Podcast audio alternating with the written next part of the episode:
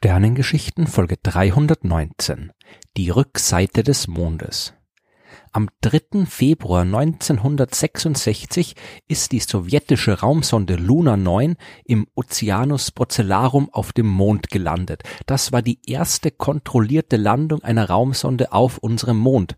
In den nächsten Jahren haben es dann sogar Menschen bis auf die Oberfläche des Mondes geschafft. Aber erst am 3. Januar 2019 hat es die erste Raumsonde dann auch geschafft, sicher auf der Rückseite des Mondes zu landen. Und da stellt sich gleich mal die Frage, warum hat der Mond überhaupt eine Rückseite? So wie die Erde ist ja auch der Mond eine Kugel und Kugeln haben keine Vorder- oder Rückseite. Aber wenn wir den Mond von der Erde aus betrachten, dann sehen wir immer nur eine Hälfte seiner Oberfläche. Diese uns zugewandte Seite nennen wir die Vorderseite und den Teil, den wir von der Erde aus nie sehen können, den nennen wir Rückseite die übrigens nicht die dunkle Seite des Mondes ist, wie es manchmal und besonders auf dem englischsprachigen Raum heißt. Es gibt keine dunkle Seite des Mondes, zumindest keine Seite, die immer dunkel ist. Der Mond wird von der Sonne beleuchtet und daher ist immer eine Hälfte hell und eine Hälfte dunkel, so wie es ja auch auf der Erde immer eine Tag- und eine Nachthälfte gibt. Die Erde aber dreht sich ja um ihre Achse und deswegen wechseln Tag und Nacht sich beständig ab. Und auch der Mond rotiert um seine Achse und auch dort gibt es Tag und Nacht. Jeder Teil der Mondoberfläche ist also manchmal beleuchtet und manchmal dunkel. Die Rotation des Mondes, die ist aber tatsächlich der Grund für die Existenz der Rückseite. Über die Bewegung des Mondes habe ich ja schon in Folge 189 der Sternengeschichten ausführlich gesprochen. Für eine Drehung um seine Achse braucht der Mond circa 28 Tage. Das ist genau der gleiche Zeitraum, den er auch benötigt, um sich einmal um die Erde herum zu bewegen. Und weil das so ist, sehen wir eben von der Erde aus immer nur eine Hälfte. Der Grund für diese sogenannte gebundene Rotation des Mondes hat mit den Gezeiten zu tun, über die ich in Folge 161 der Sternengeschichten ausführlich gesprochen habe. Die Gezeitenkraft, die die Erde auf den Mond ausübt, die hat dafür gesorgt, dass sich dessen Umlaufperiode mit seiner Rotationsperiode synchronisiert hat. Wie dieser Prozess der Gezeitenreibung genau funktioniert, das werde ich irgendwann einmal in einer anderen Folge erklären. Aber weil es ihn gibt, gibt es von der Erde aus gesehen eine Vorder- und eine Rückseite des Mondes. Das erste Mal gesehen haben wir Menschen die Rückseite des Mondes 1959, als die sowjetische Raumsonde Lunik 3 den Mond umkreist und Bilder der Rückseite zur Erde geschickt hat. Der Lunar Reconnaissance Orbiter der NASA hat 2010 die komplette Oberfläche des Mondes in sehr hoher Auflösung kartografiert. Wir wissen also, wie es dort aussieht. Und das, was wir dort sehen, das ist überraschend. Eigentlich könnte man ja erwarten, dass die Rückseite des Mondes nicht fundamental anders aussieht als die Vorderseite. Es ist ja immerhin der gleiche Himmelskörper, aber tatsächlich ist die Rückseite sehr anders. Auf der für uns sichtbaren Vorderseite des Mondes fallen uns schon bei der Beobachtung mit freiem Auge sofort die Meere auf, also die großen dunklen Bereiche, die natürlich keine echten Meere sind, aber in der Wissenschaft trotzdem noch Mare genannt werden. Es handelt sich dabei um große Tiefebenen, die von Lava bedeckt sind.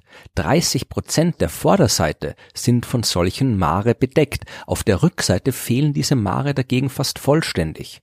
Würde der Mond sich plötzlich umdrehen und könnten wir bei Vollmond von der Erde aus die Rückseite sehen, dann würde uns der Vollmond deutlich heller erscheinen, als es jetzt der Fall ist, denn ohne die von dunkler Lava bedeckten Mare kann die Rückseite des Mondes das Sonnenlicht viel besser reflektieren. Auf der Rückseite gibt's dafür viel mehr Krater und auch die Höhenunterschiede zwischen den höchsten und tiefsten Punkte sind ein bisschen größer als auf der Vorderseite.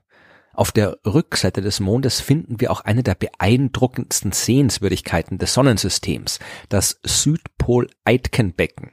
Wie der Name schon sagt, reicht diese Struktur vom Südpol des Mondes bis zum Aitkenkrater, hat einen Durchmesser von etwa 2240 Kilometern und ist bis zu 13 Kilometer tief. Es handelt sich um den größten Einschlagskrater des Mondes und den größten des ganzen Sonnensystems. Vor langer, langer Zeit muss dort ein wirklich riesiger Himmelskörper eingeschlagen sein, mit solcher Wucht, dass er wahrscheinlich sogar die Kruste des Mondes durchbrochen gebrochen und darunter liegendes Gestein aus dem Mantel des Mondes an die Oberfläche gebracht hat. Diese Kruste, also die äußerste Gesteinsschicht des Mondes, die ist auf der Rückseite ungefähr 150 Kilometer dick. Auf der Vorderseite sind es aber nur 70 Kilometer. Das ist ein weiterer Unterschied zwischen den beiden Seiten und so wie bei allen anderen wissen wir auch hier noch nicht genau, warum der existiert. Das hat vermutlich mit der Entstehung des Mondes zu tun.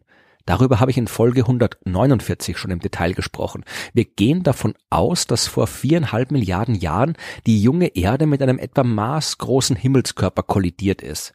Aus den Trümmern dieser Kollision hat sich danach der Mond gebildet. Aber vielleicht war es anfangs nicht nur ein Mond, sondern zwei oder mehrere größere Objekte, die die Erde umkreist haben.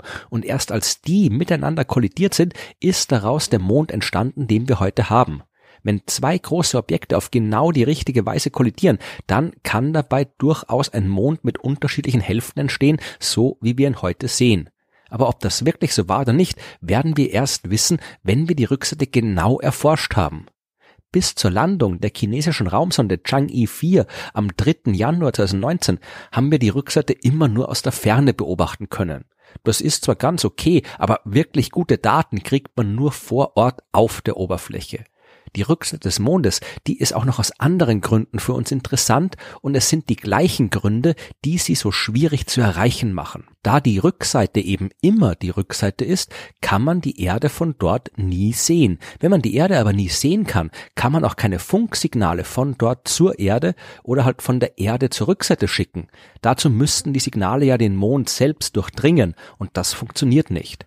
Man muss also zuerst ein paar Satelliten so um den Mond herum oder in seiner Nähe positionieren, dass sie als Verbindungsstation für Funksignale genutzt werden können. Und genau das ist im Rahmen der Chang'e 4 Mission auch passiert. Wenn man von der Rückseite des Mondes aber nicht zur Erde funken kann, dann bedeutet das, dass keine Funksignale der Erde die Rückseite erreichen können. Was blöd für die Steuerung von Raumsonden ist, aber extrem wunderbar für die Radioastronomie. Dabei geht's ja darum, die ganze natürliche Radiostrahlung im Universum zu beobachten. Das machen wir momentan von der Erde aus und es funktioniert auch ganz gut, aber trotzdem gibt's auf unserem Planeten jede Menge Störquellen. Radio- und Fernsehsender, Handynetze, jedes elektrische Gerät, all die schicken elektromagnetische Wellen durch die Gegend und die stören die astronomischen Beobachtungen. Ein Radioteleskop auf der Rückseite des Mondes, das hätte dagegen eine einmalige Position. Man könnte dort so störungsfrei wie kaum irgendwo sonst beobachten, wäre aber andererseits jetzt auch nicht allzu weit von der Erde entfernt. Und vielleicht müsste so eine Beobachtungsstation auch nicht mal automatisch betrieben werden. Wenn Menschen irgendwann den Mond besiedeln, dann sind die vielen tiefen Krater in der Nähe des Südpols kein schlechter Ort. Manche davon sind so tief, dass das Sonnenlicht nie bis auf ihren Grund vordringt.